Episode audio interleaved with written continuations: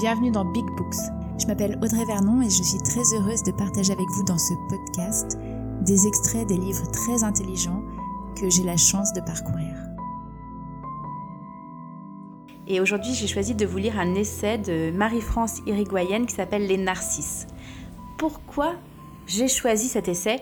Eh bien, je me dis, mais pourquoi est-ce que c'est toujours des psychopathes qui sont à la tête des grandes organisations. Pourquoi c'est des psychopathes qui sont au sommet des États, au sommet des grandes entreprises?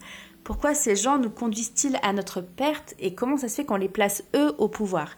Et dans ce livre, Marie-France Irigoyenne, qui est euh, psychiatre, euh, qui a inventé euh, plus ou moins le terme de pervers narcissique, explique bien en quoi c'est une sorte de codépendance, c'est-à-dire que le monde crée des narcisses et les narcisses créent le monde. Euh, notre époque est narcissique et elle porte au pouvoir des narcisses.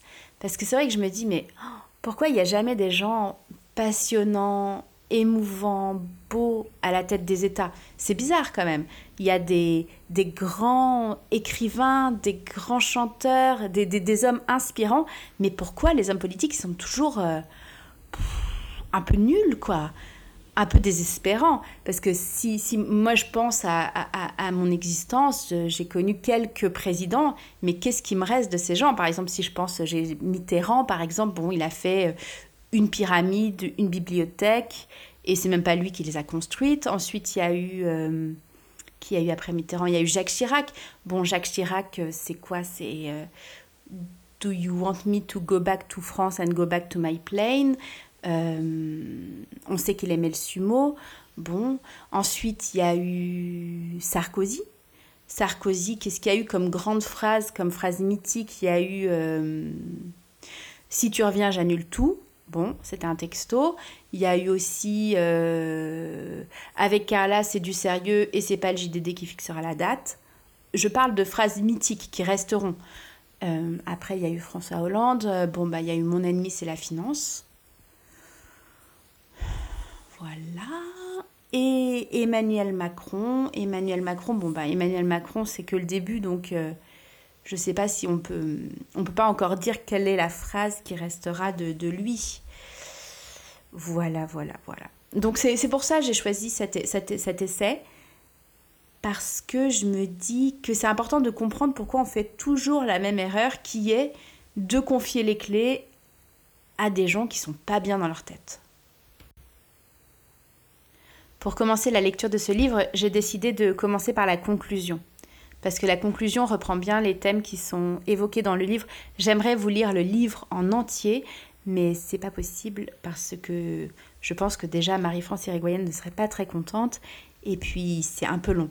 Voilà, donc je vais vous en lire uniquement la conclusion et le dernier chapitre. Conclusion. En finir avec les pathologies du narcissisme. L'arrivée d'hommes forts au plus haut poste partout dans le monde et au même moment montre que l'on est à l'apogée du narcissisme triomphant dont Donald Trump n'est que le miroir grossissant. Par sa pathologie extrême, il nous donne à voir ce que d'autres, tout aussi narcissiques mais beaucoup plus pervers et donc plus subtils, ont réussi non seulement à masquer, mais aussi à nous faire accepter comme normal ou inévitable. Le pouvoir donné à ces grands narcisses n'est qu'une manifestation d'un processus plus général de narcissisation de notre société. Aux origines, les dérives de la mondialisation néolibérale. Notre monde de performance et de consommation a centré les individus sur eux-mêmes, et pour s'adapter, ils ont cherché à augmenter leur estime de soi, en privilégiant leur réalisation individuelle et en renonçant à des solutions collectives. Pour survivre dans une société globalisée, il faut être le meilleur et se placer au-dessus des autres, quels que soient les moyens pour y arriver. C'est ainsi que les grandes entreprises ont sélectionné pour les placer au plus haut poste des individus narcissiques, centrés sur les chiffres et sur le court terme. On leur a donné pour mission d'améliorer la performance toujours et encore, même si pour cela, ils doivent en occulter les conséquences désastreuses pour les personnes et pour l'environnement. Les membres de cette élite dominante constituent une caste, qui protègent ces privilèges grâce aux liens qu'ils entretiennent avec les politiques. Bien sûr, tous les individus narcissiques ne sont pas au stade de la pathologie, mais ce sont les plus gravement narcissiques qui accèdent au plus haut poste. Au niveau des États, des hommes forts présentant incontestablement un trouble de la personnalité narcissique n'hésitent pas à mettre à mal les droits de l'homme pour faire régner l'ordre et la sécurité. Et parce qu'ils ont peur de perdre leurs prérogatives, ils n'hésitent pas à brandir des menaces et à se débarrasser de leurs opposants. La montée du narcissisme partout dans le monde peut être vue comme une réponse psychique à une société individualiste de performance et de consommation, uniquement tournée vers le profit et le court terme. La mondialisation nous a entraînés dans une spirale destructrice. Ces promesses de progrès infini, de bien-être et d'amélioration de qualité de vie se sont doublées d'un revers beaucoup plus sombre. Les addictions, la montée des inégalités, le refus de l'autre et la compétition sans fin entraînent stress et burn-out. Les personnes qui avaient cru aux promesses du néolibéralisme ont vite déchanté en voyant le prix à payer pour une croissance sans fin. Alors que la consommation devait permettre une meilleure qualité de vie, elle est devenue addictive. Alors que nous voulons être libres, nous sommes de plus en plus dépendants des nouvelles technologies qui nous contrôlent et nous utilisent. Nous constatons de plus en plus de malbouffe, de souffrance au travail, de pathologies psychiques liées à la performance dans tous les domaines. Et malgré tout, le pouvoir d'achat s'érode pour ceux qui travaillent. Les personnes sont fatiguées et découragées. Rappelons la phrase d'Emerson. Pour survivre sur une fine couche de glace, il faut patiner vite. La mondialisation a induit une perte de repères pour les plus vulnérables. Désorientés par des mutations auxquelles il est difficile d'échapper, ils sont inquiets devant un futur qu'ils ne maîtrisent pas. Ils constatent que leur qualité de vie se dégrade. Dans un monde où seuls les plus performants sont retenus et où les changements obligent à s'adapter sans cesse, ils souffrent d'une chute de l'estime de soi, se sentent méprisés, humiliés et dénigrés par les élites politiques et économiques. C'est Hillary Clinton aux États-Unis qui traite de déplorables ceux qui ont voté pour Donald Trump, ou en France François Hollande qui parle de sans Emmanuel Macron de ceux qui ne sont rien. Quand il se compare à tous ceux qui ont plus qu'eux et qui l'affichent sur les réseaux sociaux, ils ont le sentiment d'un déclassement social. Comme des enfants, ils se comparent aux autres et craignent en permanence que l'autre puisse avoir mieux qu'eux. Certains d'entre eux peuvent alors décharger leur frustration sur des boucs émissaires, ceux qui leur sont différents. Les élites, les femmes, les minorités sexuelles ou les émigrés. C'est parce qu'ils ont peur que ceux-là choisissent des solutions extrêmes et diabolisent les autres. Cela ne correspond à aucune conscience politique, mais beaucoup plus à une perte de repères liée au changement trop rapide de notre société. Ces personnes se centrent sur elles-mêmes ou sur leur groupe d'appartenance, rejetant ceux qui sont différents, perçus comme une menace à leur identité. Voter pour des dirigeants autoritaires de droite peut paraître paradoxal, mais c'est pour nombre d'entre elles la façon d'exprimer leur rejet d'une société où le pouvoir est détenu par une élite coupée du terrain. Si Trump a eu un écho important dans la population, c'est qu'il s'affranchit des règles d'expression politique habituelles, qu'il parle comme un homme peu éduqué, ce qui peut donner l'illusion qu'il peut comprendre le peuple, même s'il ne fait que servir ses propres intérêts. Une Brésilienne à qui je demandais pourquoi elle avait voté Bolsonaro me disait Je sais qu'il est horrible, mais les autres sont horribles d'une autre façon. Voter pour ce populiste était une façon de dire que nous voulons du changement. Nous en avons assez de ces politiques qui tiennent un beau discours pendant leur campagne, mais qui, une fois au pouvoir, se préoccupent avant tout d'eux-mêmes pour se valoriser et augmenter leur richesse. Voter pour Trump, Bolsonaro, le Brexit est une façon de dire nous ne voulons pas de la vie que vous nous proposez. C'est le rejet de la globalisation du néolibéralisme et des élites politiques et financières. La prise de conscience a commencé. Heureusement, une prise de conscience des effets néfastes de la narcissisation de notre société commence à poindre. Et je pense que notre civilisation est en réalité en proie au dernier soubresaut de virilité triomphante des grands narcisses. L'émergence de Donald Trump, de Jair Bolsonaro et des autres prétendus hommes forts n'est que le symptôme d'un changement global de la société. Nous avons trop longtemps fermé les yeux sur la mégalomanie des élites, leurs abus de pouvoir et leurs tricheries. Depuis la crise des subprimes de 2008, les nombreux scandales qui ont émaillé le monde des grandes entreprises et des puissants avaient amené jusqu'à présent peu de réactions. Mais ils commencent à être plus régulièrement dénoncés. Aux États-Unis, le scandale de l'affaire Weinstein, accentué par la présence à la présidence d'un homme ouvertement misogyne et harceleur sexuel, a provoqué en 2017 une réaction forte. La société civile a commencé à se mobiliser et à mettre en cause un mode de vie qui met à mal notre santé et provoque des inégalités excessives en matière de conditions de vie et de travail. La prise de conscience des conséquences sur la planète du réchauffement climatique est devenue largement dominante, même si les décideurs résistent toujours à en tirer les conséquences, car les partis politiques n'ont pas su prendre la mesure de ces changements et se sont coupés de leur électorat. La solution viendra des jeunes. Ce sont eux qui sont porteurs d'espoir.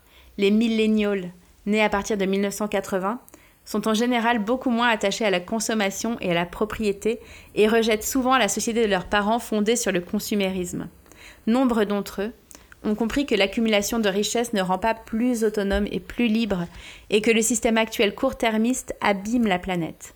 Ils privilégient l'économie de partage et la solidarité. Pourquoi acheter une voiture quand on peut la louer ou la partager? Ils recyclent tout ce qui peut l'être, déposent les objets encore utilisables dans des ressourceries et achètent d'occasion.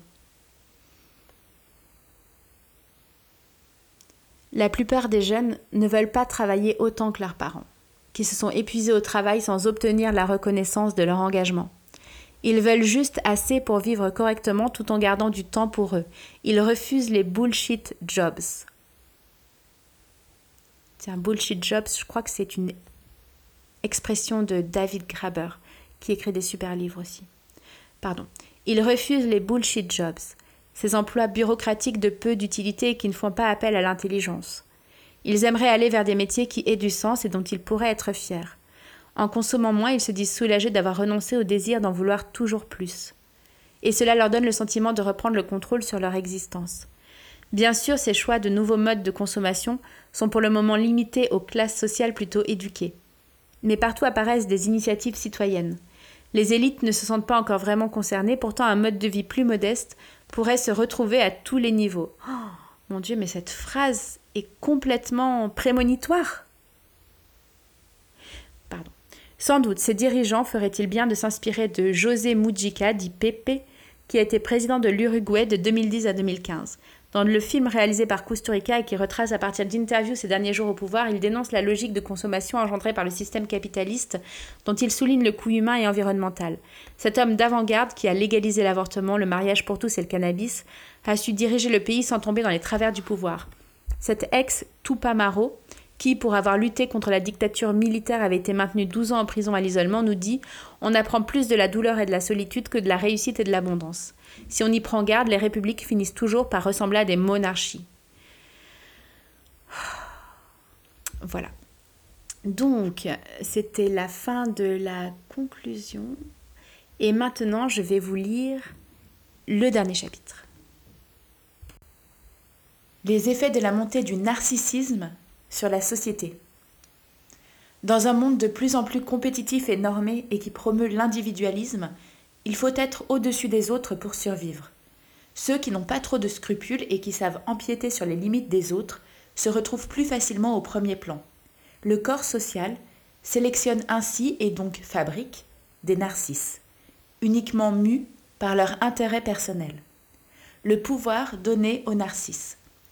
Le système capitaliste permet aux puissants d'acquérir toujours plus de pouvoir et de richesse. On l'a bien vu avec les GAFA qui ont maintenant le pouvoir de contrôler l'espace de la potentialité et ont une puissance financière parfois supérieure à celle des États. À ce titre, leurs dirigeants peuvent tout se permettre et étouffer toutes les régulations. Ils ont par exemple l'accord des puissances publiques pour supprimer, filtrer et déclasser les informations qui posent un problème, même si cela menace la liberté d'expression.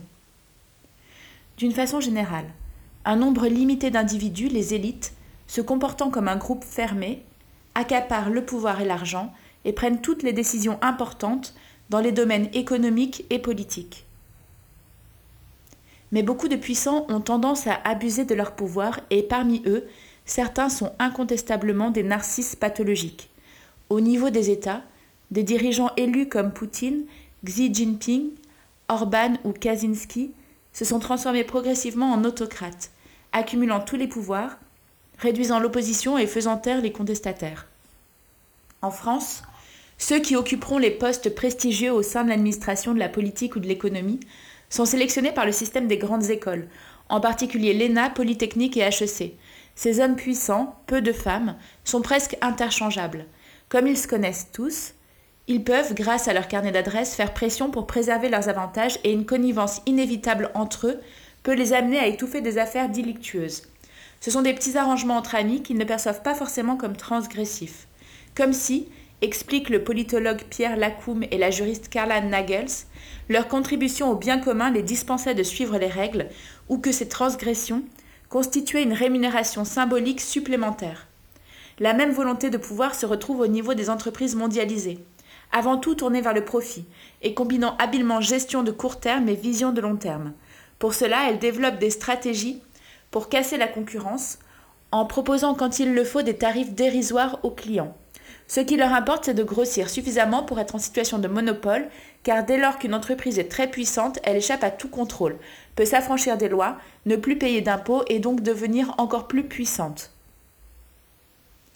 On trouve logiquement des narcisses à tous les niveaux hiérarchiques de ce genre d'entreprise, mais ils sont plus nombreux au niveau élevé.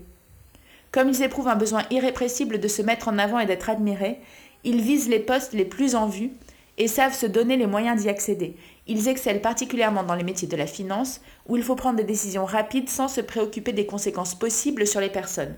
Ceux qui ont un moi hypertrophié réussissent à s'imposer mieux que les autres. Même l'égalité devant l'impôt donne l'avantage aux puissants. En novembre 2017, l'affaire des Paradise Papers a permis de voir que les ultra-riches et les multinationales qui ont le moyen de payer des professionnels de la fiscalité internationale n'hésitent pas à utiliser toutes les failles légales pour diminuer leurs contributions fiscales. Apple, par exemple, déclare artificiellement la majeure partie de ses bénéfices dans des filiales irlandaises. En 2012, Paul Keefe, chercheur à l'université de Berkeley, avait montré avec ses collègues que les membres des classes supérieures avaient une plus grande propension à tricher, mentir et enfreindre les règles que ceux des classes inférieures. Ils expliquaient ce résultat par la plus grande sensibilité des riches à l'appât du gain. Une sensibilité entretenue par le fait que, depuis les années 80, nombre de réformes fiscales conduites par les pouvoirs publics au nord comme au sud ont visé à accroître leur richesse et à renforcer leur pouvoir. En janvier 2018, Oxfam a ainsi pu publier un rapport consacré aux inégalités de fortune dans le monde où on a appris que 82% des richesses créées en 2016 ont bénéficié aux 1% les plus riches, alors que la situation n'a pas évolué pour les 50% les plus pauvres. Aux États-Unis, les trois personnes les plus riches, Bill Gates, Jeff Bezos, Warren Buffett, possédaient alors autant que la moitié la plus pauvre de la population, soit 160 millions de personnes. Même si, à travers leur fondation, certains d'entre eux redistribuent leurs richesses aux plus démunis, c'est d'abord parce qu'ils en retirent un avantage fiscal et une image flatteuse de philanthrope. Aux riches et très riches, tout paraît possible. Le footballeur argentin Lionel Messi, star du FC Barcelone, a obtenu en 2018 un revenu garanti qui dépasse les 100 millions d'euros par saison, et il plaçait les millions d'euros versés par ses sponsors dans des paradis fiscaux, tout en se servant de sa fondation pour enfants malades afin d'optimiser ses revenus. Pour les narcisses, être riche et puissant ne suffit pas, il faut en plus exhiber sa réussite. Certains sont tellement riches qu'ils peuvent se permettre, comme Elon Musk, le patron de la firme automobile Tesla, d'envoyer en février 2018 une voiture dans l'espace pour gonfler leur réputation et leur ego.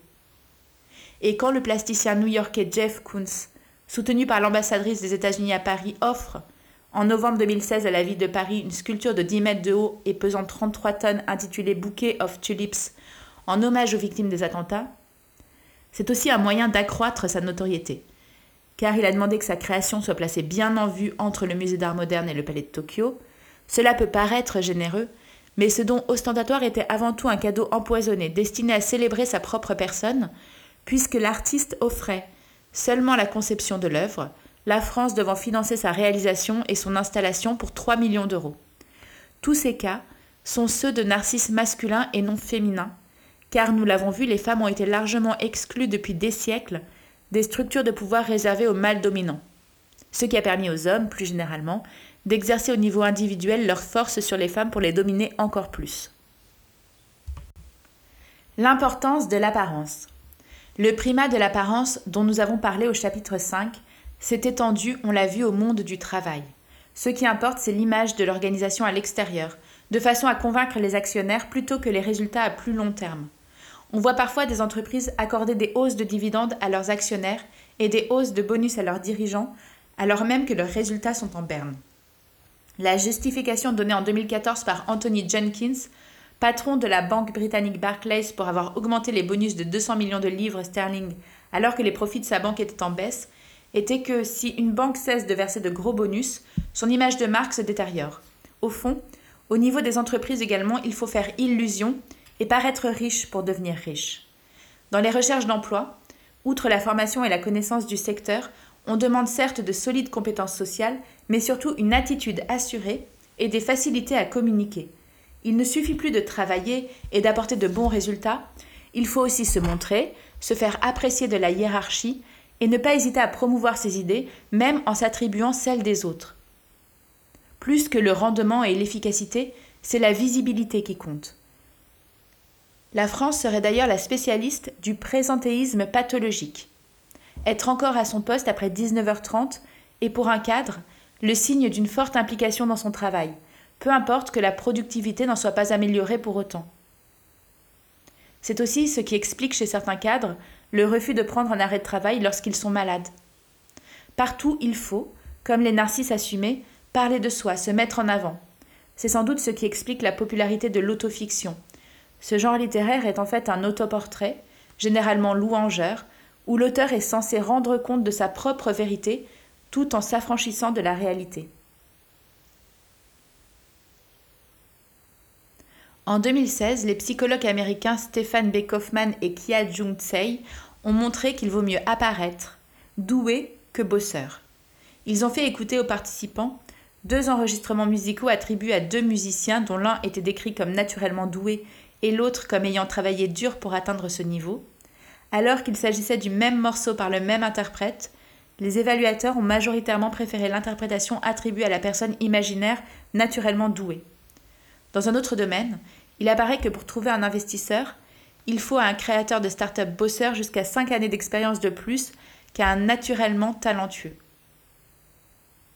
On l'a vu, l'important du point de vue de l'efficacité sociale de l'individu post-moderne n'est pas ce qu'il est réellement, mais ce qu'il donne à voir.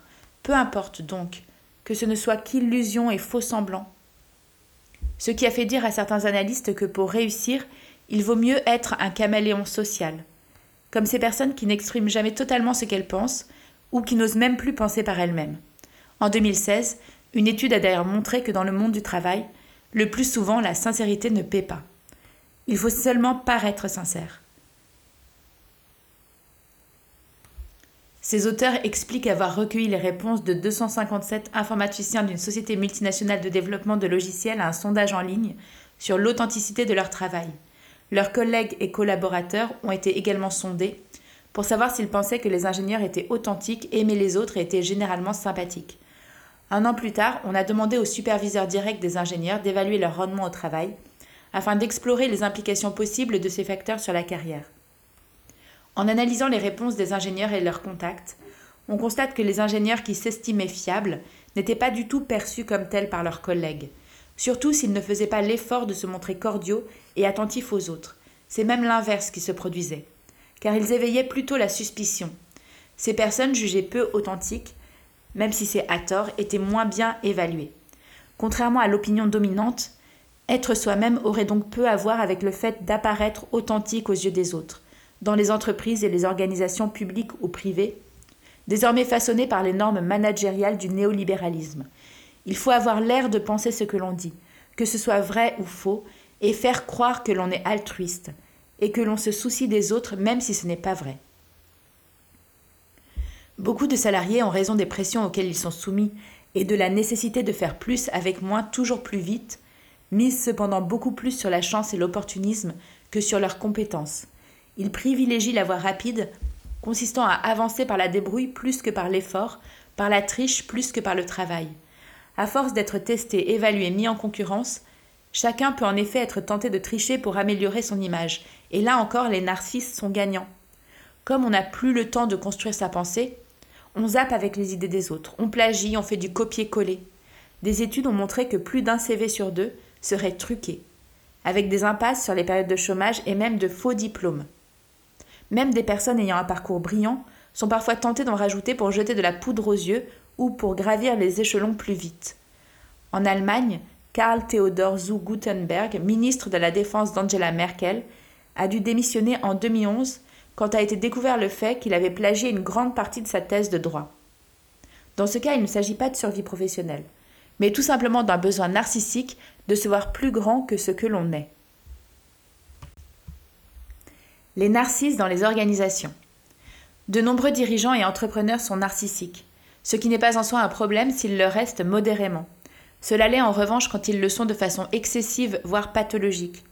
Ceux-là réussissent d'abord parce que leur confiance en eux les rend plus audacieux et convaincants pour défendre leurs projets, parce qu'ils sont séducteurs, ils savent donner d'eux une bonne image, maquiller leur arrogance, manier l'humour pour faire tomber la méfiance et par un sens inné du réseau, vite repérer comment créer les bonnes alliances. Dans les entretiens d'embauche, ils sont excellents et réussissent à abuser les recruteurs qui se laissent piéger par leur aisance de façade. Comme l'ont noté en 2014 les psychologues américains Robert Kaiser et Bartholomew Craig, c'est l'attention obsessionnelle qu'elle accorde à sa propre personne qui donne à la personne narcissique un semblant de charisme. Grâce à leur capacité à accumuler pouvoir et influence, ces narcisses passent pour de bons leaders. Le fait d'être présomptueux, charismatique ou égoïste les aide à monter dans la hiérarchie jusqu'à devenir des dirigeants, car ils fascinent leur entourage par leur ambition affichée, leur facilité relationnelle et leur vision stratégique. Lorsque des individus narcissiques sont promus à des postes élevés, ils considèrent en général cette promotion comme une reconnaissance de leurs aptitudes et de leur ambition, et leur comportement narcissique peut devenir encore plus extrême. Les PDG narcissiques ont tendance à être téméraires en affaires, ce qui se traduit par le caractère spectaculaire de leur réussite comme de leurs échecs. Ils engagent plus de changements et plus rapidement que les non narcissiques et se lancent dans des projets de grande envergure qui attireront toute l'attention sur eux. Dans une étude publiée en 2007, deux chercheurs américains en management ont montré que les dirigeants narcissiques ont tendance à faire des changements de stratégie plus fréquents, à procéder à des acquisitions plus importantes et plus fréquentes et connaissent des fluctuations de performance plus extrêmes. Ils ont évalué le niveau de narcissisme de 111 PDG de sociétés de logiciels et de matériel informatique et l'ont comparé aux stratégies et performances de leurs entreprises. Leurs indicateurs pour mesurer le degré de narcissisme de ces PDG étaient l'importance de la place occupée par leurs photos dans les rapports annuels, le nombre de fois où ils sont mentionnés dans les communiqués de presse, l'emploi du jeu en entrevue et l'écart de rémunération entre eux et leurs subalternes immédiats. Pour repérer ces indices, les auteurs ont analysé divers documents des entreprises concernées sur une période de 12 ans et ils ont compilé des données sur leur rendement organisationnel pendant la même période. Ce travail leur a permis d'établir un indice de narcissisme et de montrer qu'il y a un lien direct entre le narcissisme d'un PDG et le nombre ainsi que l'envergure des opérations de fusion-acquisition réalisées par l'entreprise qu'il dirige. Alors que les PDG moins narcissiques peuvent être enclins à poursuivre des stratégies progressives qui impliquent d'affiner et d'élaborer sur le statu quo, les PDG narcissiques choisissent des choix audacieux et hautement visibles. Les narcisses sont plus sensibles aux récompenses qu'aux signaux négatifs, et c'est ce qui les amène à prendre plus de risques. Selon les psychologues américains Joshua Pfister et Jem Brennan, la majorité des acteurs de la crise financière de 2008 étaient des narcissiques, obsédés par leur classement, le pouvoir et le sexe. Les narcissiques font des investissements risqués, pas forcément parce qu'ils ont mal évalué le risque associé, mais plutôt à cause de l'appât du gain auquel ils ne résistent pas. Skilling, un des responsables de la crise de 2008, se définissait ainsi I am fucking smart. Pour promouvoir leurs ambitions personnelles, ils se servent des autres sans se remettre en question.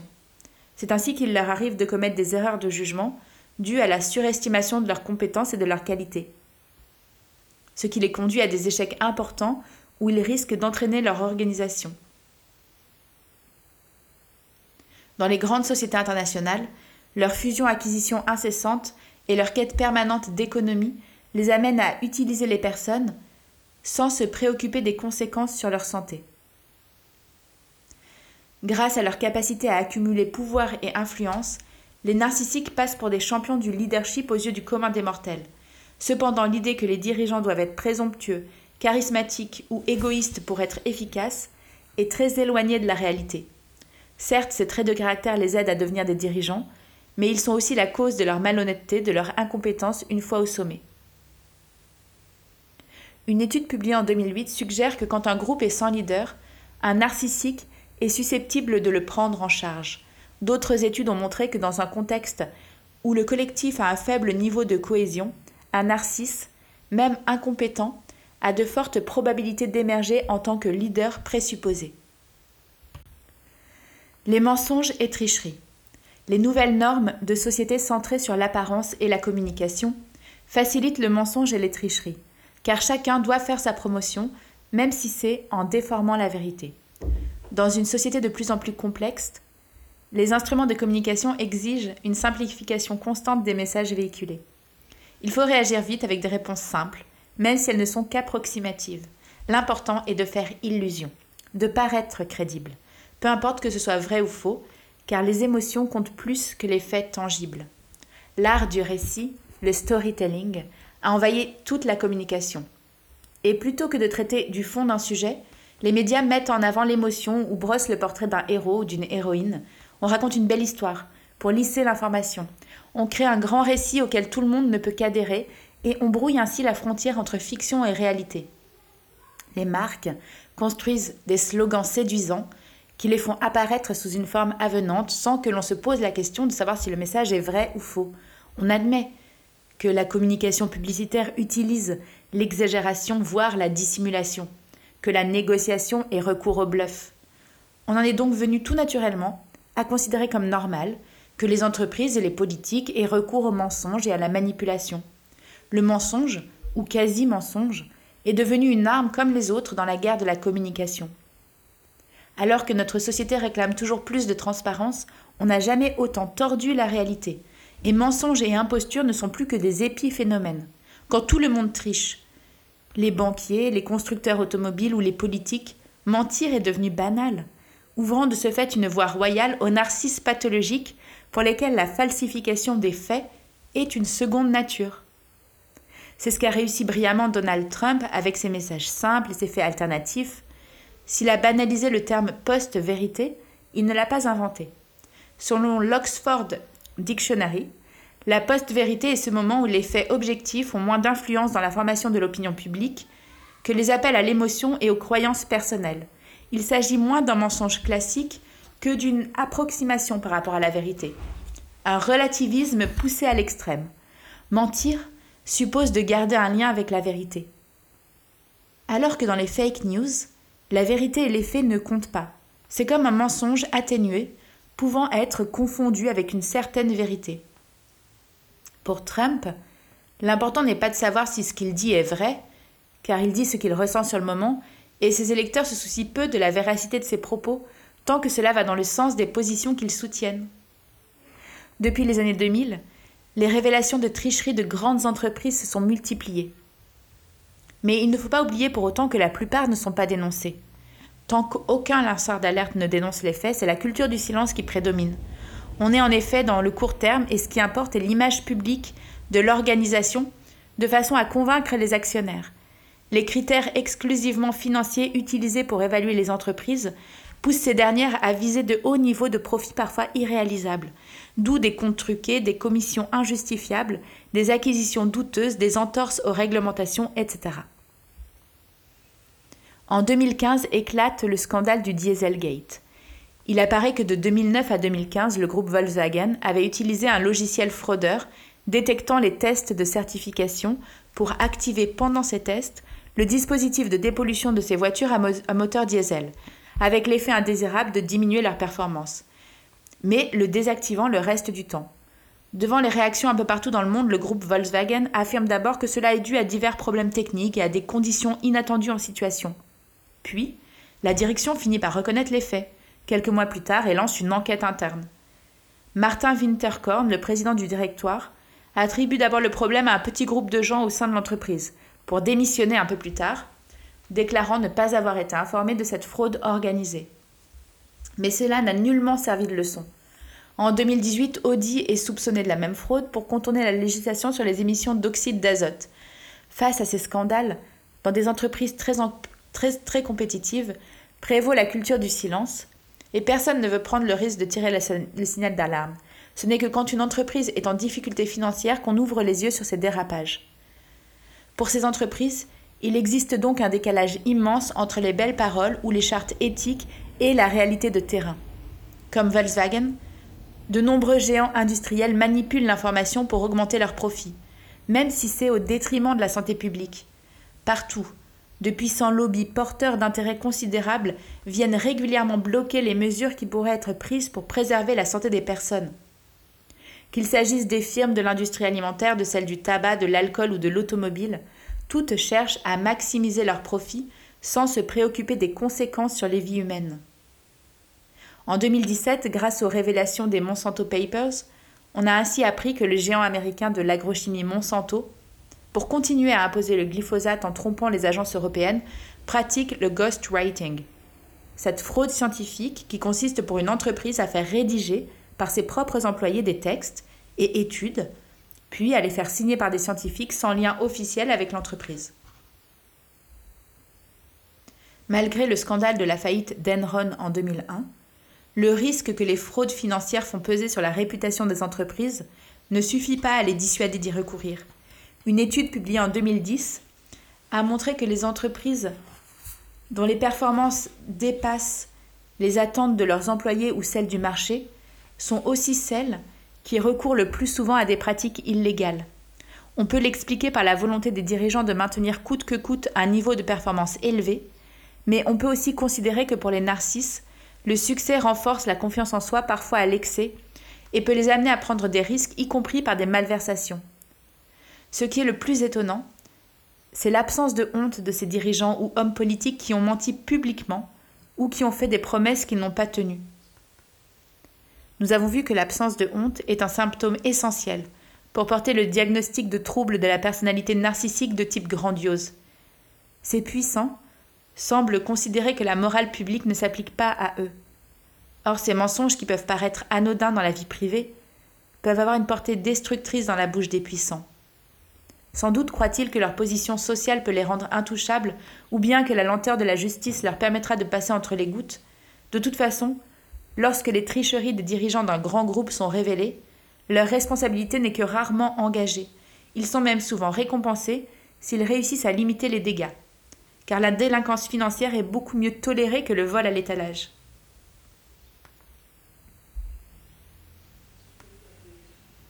Ces mensonges et tricheries n'étonnent plus grand monde, mais ils ont comme conséquence une perte de confiance dans les élites que l'on soupçonne de mentir pour leur propre intérêt, ainsi que dans les, experts comme ceux utilisés par Monsanto, et cette méfiance généralisée entraîne en retour la multiplication de scénarios conspirationnistes.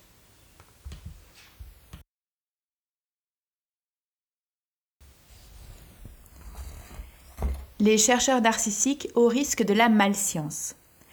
Encouragée par la prolifération des narcisses, la délinquance en col blanc n'est pas uniquement l'apanage des dirigeants de grandes entreprises.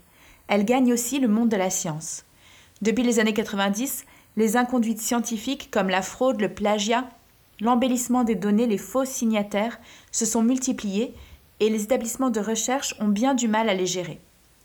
Dans son livre An Essay on Science and Narcissism, L'explication de cette crise de valeur que donne l'immunologiste Bruno Lemaître, que nous avons déjà cité, est que la compétition que prévaut dans ce milieu y est certes pour quelque chose, mais que ces dérives seraient surtout liées à l'importance des narcissiques parmi les chercheurs. Selon lui, ces individus séduisants au premier abord sont obsédés par leur statut et se focalisent sur les bénéfices à court terme. Ainsi, un chercheur narcissique élaborera facilement à partir de données modestes un article provocateur et brillant qui lui permettra d'obtenir un poste à l'université et de nouveaux financements. Dans son livre, le maître reprend la biographie d'un certain nombre de grands scientifiques, dont des prix Nobel, et montre leur face sombre. On y découvre des hommes arrogants, séducteurs et dominants, cherchant à se mettre en avant, transformant leurs découvertes en des moments mythiques sans reconnaître la moindre dette à l'égard d'autres chercheurs dont ils ont utilisé les travaux pour monter en puissance. Les chercheurs et leurs institutions sont évalués par le H-index, indice prétendument objectif puisque calculé à partir du nombre d'articles publiés dans des revues académiques à haut facteur d'impact, car leurs articles sont plus souvent cités. Avant d'être publiés dans ces revues, les articles sont évalués par des pairs experts du même domaine. Pour être bien notés, ce qui a des incidences sur la carrière et la rémunération, il faut multiplier le nombre de publications. Cela implique que les chercheurs privilégient le quantitatif, le nombre d'articles publiés et le nombre de citations reçues au détriment de recherches moins spectaculaires sur le court terme. Si les chercheurs sont obsédés par la publication dans les grands journaux scientifiques, c'est que le succès de leur carrière dépend de ces publications, indépendamment de leur contenu. Il est incontestable que la pression à publier augmente le risque de mauvaises pratiques comme des plagiats de textes, la falsification de résultats, les retouches d'images ou les arrangements de standards statistiques. En effet, pour être acceptés dans ces journaux, les critères favorisent la nouveauté extrême ou les aspects révolutionnaires, ce qui sélectionne les chercheurs les plus créatifs ou les plus narcissiques. Pour cela, ils peuvent embellir leurs résultats, favoriser des projets irréalistes ou exagérer leur interprétation. Selon Daniel Zarevitz, spécialiste de la politique scientifique, une grande partie de la connaissance scientifique se révèle contestable, peu fiable et inutilisable, voire complètement fausse. Dernier chapitre Le narcissisme des politiques. Il est clair que tous les politiques sont narcissiques, même si tous ne le sont pas de façon pathologique.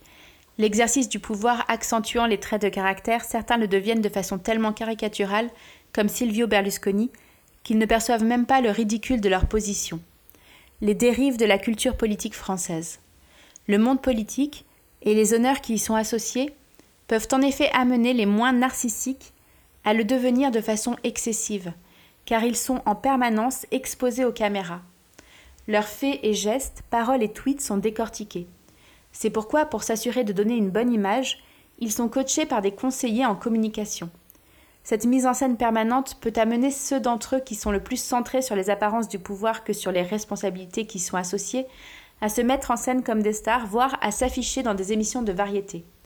Le risque est alors grand pour eux de ne se préoccuper que de l'impression qu'ils produisent sur les électeurs, de devenir accros à l'image reflétée dans les médias et d'oublier la tâche qu'ils ont à accomplir.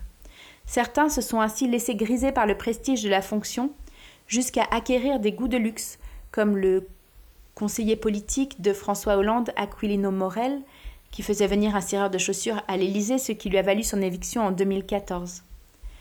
Dans le système politique actuel, sont promus ceux qui savent donner à penser qu'ils sont compétitifs, sans doute parce qu'ils gèrent mieux leur image, mais ce ne seront pas forcément les plus compétents pour l'exercice du pouvoir.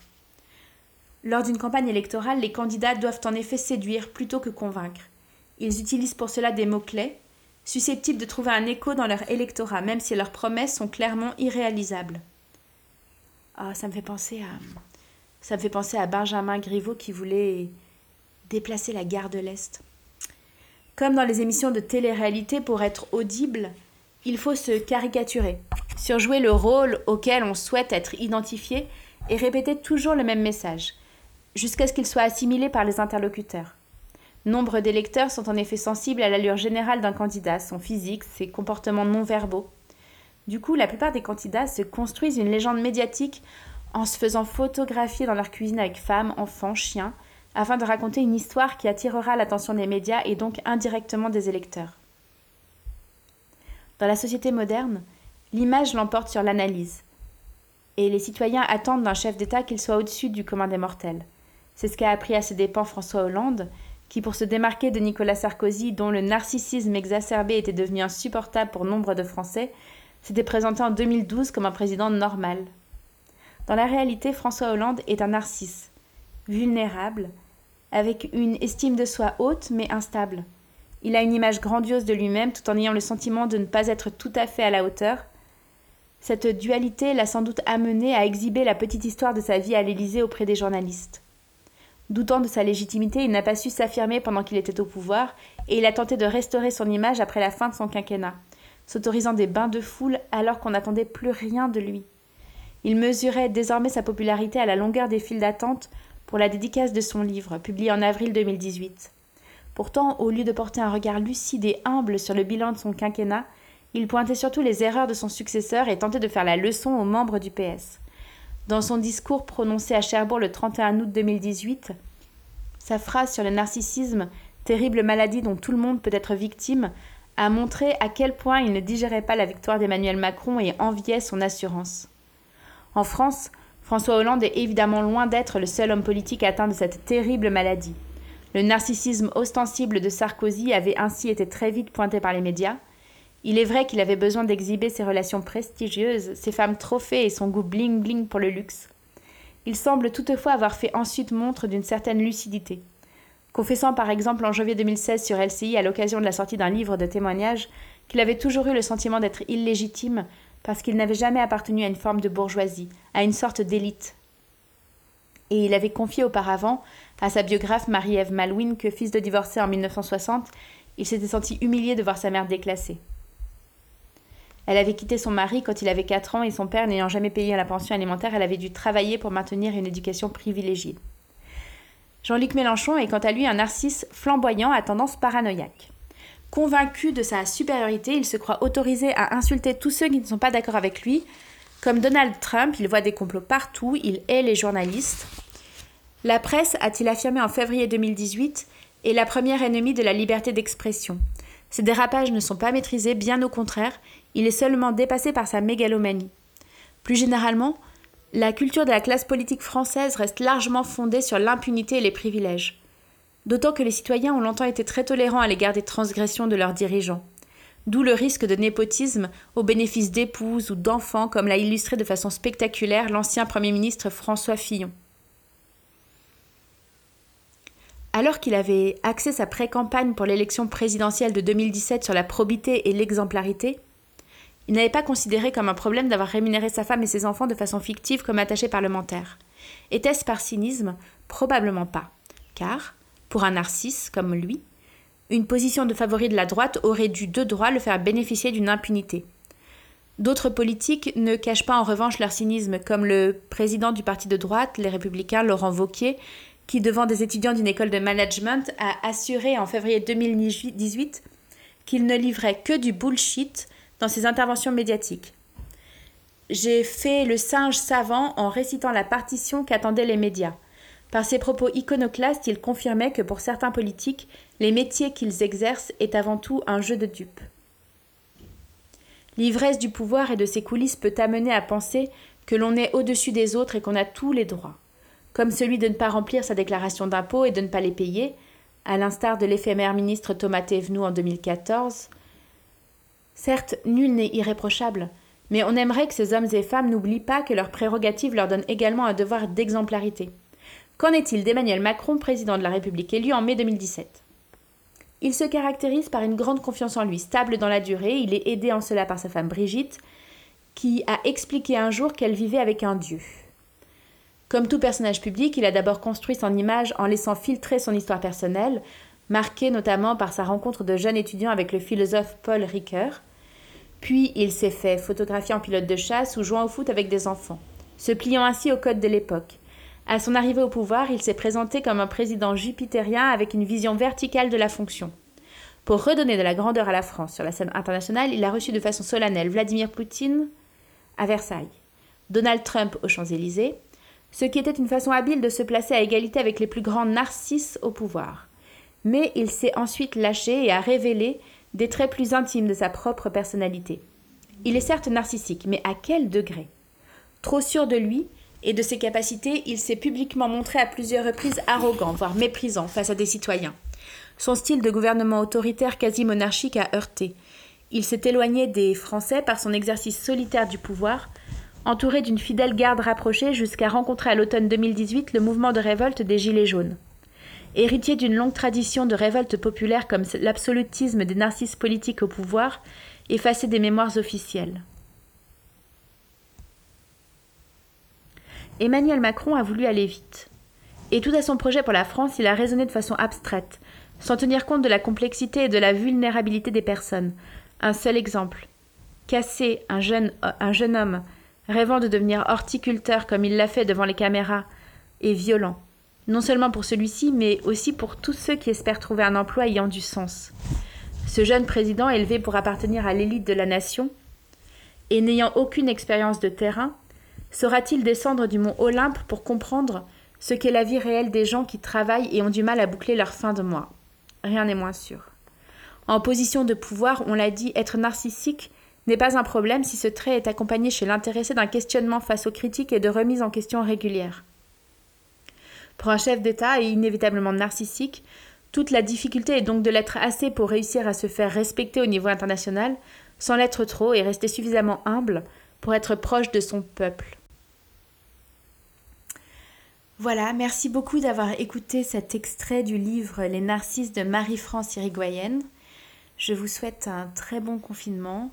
Je suis de tout cœur avec ceux qui sont obligés de travailler. Je ne sais pas de quoi sera fait le monde de demain, mais j'espère qu'il ne ressemblera pas du tout au monde d'avant. J'espère que nous aussi, on va connaître nos années d'insouciance, de fin des inégalités, de fin de la précarité. J'espère un peu de douceur dans ce monde. Et pour la première fois, ben, quelque part, j'y crois.